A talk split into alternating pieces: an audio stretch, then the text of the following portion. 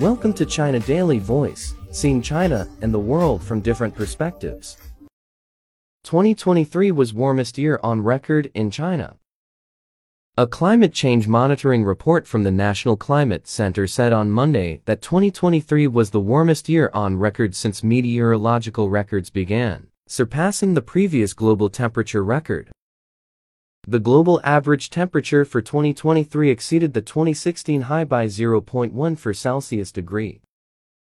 The report added that the global surface average temperature in 2023 was 1.42 Celsius degree higher than pre-industrial levels from 1850 to 1900 and 0.53 Celsius degree higher than the average from 1991 to 2020.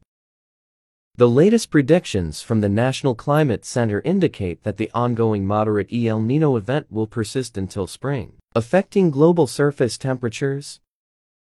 In China, the average temperature in 2023 reached a historical high, surpassing the 1991 to 2020 average by 0.81 Celsius degree.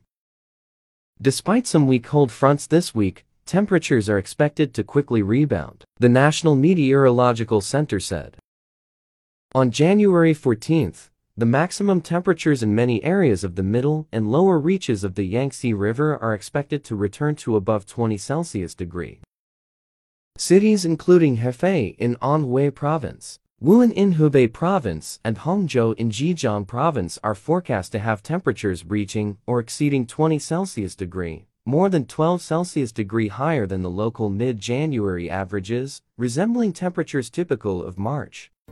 That's all for today. For more news and analysis, buy the paper. Until next time.